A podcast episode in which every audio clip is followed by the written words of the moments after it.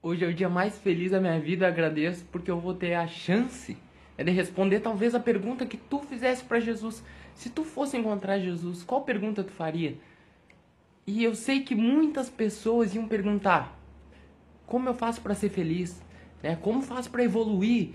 Né? Seria essa pergunta que é, é a, o que a sociedade busca, o que todo mundo busca é a felicidade, né? Todo mundo busca, às vezes a pessoa acha que a, o dinheiro vai trazer felicidade, aí outras pessoas acham que é a família, né? Outras pessoas acham que é as drogas, a bebida. Todo mundo que está vivo busca a felicidade, né? Então se a gente fosse perguntar para Jesus como a gente é feliz, né? Como a gente atinge a felicidade, eu sei a resposta que ele ia dar, porque foi a resposta que ele deu para os fariseus, né? Qual é a, qual é a maior regra? Qual é o maior mandamento? Aí Jesus responde: amar a Deus sobre todas as coisas. E o segundo mandamento é amar o vosso próximo como a si mesmo. Então, essa frase resume tudo. Né? Muitas vezes a gente pode estudar tudo sobre espiritismo, sobre igreja católica, tudo, mas a gente tem que botar em prática o amar ao próximo como a si mesmo. E aí, uma coisa que muitas vezes a gente não nota, a gente escuta essa frase e acha, ah, né, tem que amar o próximo e tal. Mas é, é como a si mesmo. Então a gente deve se amar para saber amar o próximo. E o que até eu lembro uma conhecida minha que ela até desencarnou, né, de, de câncer, quando ela tava com câncer, ela falou isso: "Bah, olha, toda a vida eu achei que eu me amava. Mas nesse momento agora eu vi que eu não, não me amava, porque eu fumava, não me cuidava assim. Eu achava que me amava, mas eu, né, às, às vezes a pessoa tem muita raiva, passa o dia todo com raiva e isso faz mal pra gente. Se a gente se ama, a gente não vai ficar cultivando raiva, ódio, né?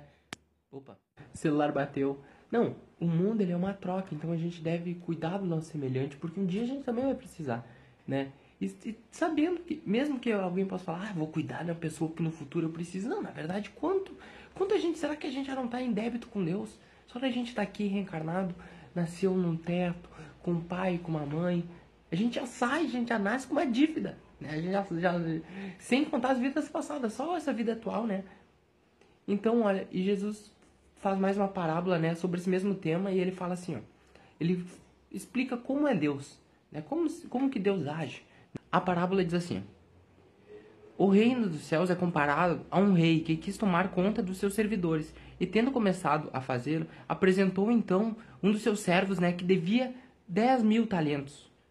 Mas ele não tinha meios de pagar. O seu senhor então recomendou, né? Venda sua mulher, seus filhos, tudo que tenha para me pagar a dívida. E aí esse servidor se jogou aos pés dele e pediu, né? Por favor, senhor, tenha um pouco de paciência que eu vou te pagar tudo, prometo. Então, né? Esse senhor, né? Teve compaixão dele e deixou que se redimisse a dívida depois. Então esse servidor, né? Que saiu lá, que teve a sua dívida renegociada, ele saiu de lá de dentro né? E aí encontrou um companheiro que devia para ele 100 dinheiros.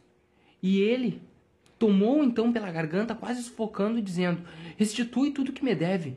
E seu companheiro então se ajoelhou né, aos pés dele e falou: Por favor, eu também não tenho como pagar. Mas ele não quis escutá-lo, e tendo ido, fê-lo colocá-lo na prisão, para nela né, só saísse quando tivesse pago o que devia. Os outros servidores, seus companheiros, vendo tudo aquilo que aconteceu, foram informar ao seu senhor, né? O que tinha perdoado a dívida dele, o que ele fez. Então o senhor chamou ele e disse: Você é um mau servidor.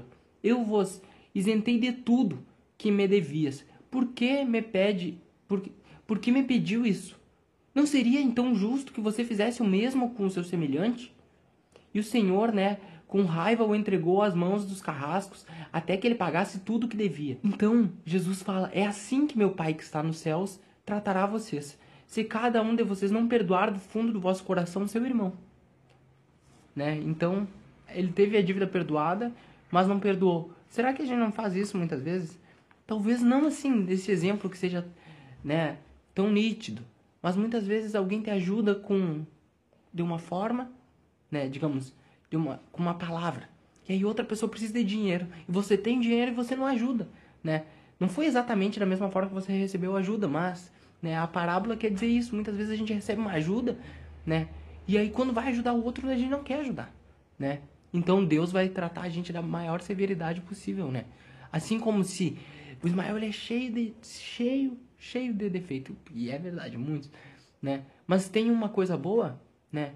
No momento que eu precisar de algo, aquilo vai ser pesado na balança. É a justiça, né? Vai pesar aquilo, ó, oh, o Ismael tem isso aqui, ele fez, a balança tá, tá indo pro lado dele, ele fez bastante coisa boa, ele fez muita coisa ruim, mas isso compensa, né? Vai compensando. Muitas vezes um, um câncer que você pode ter, né?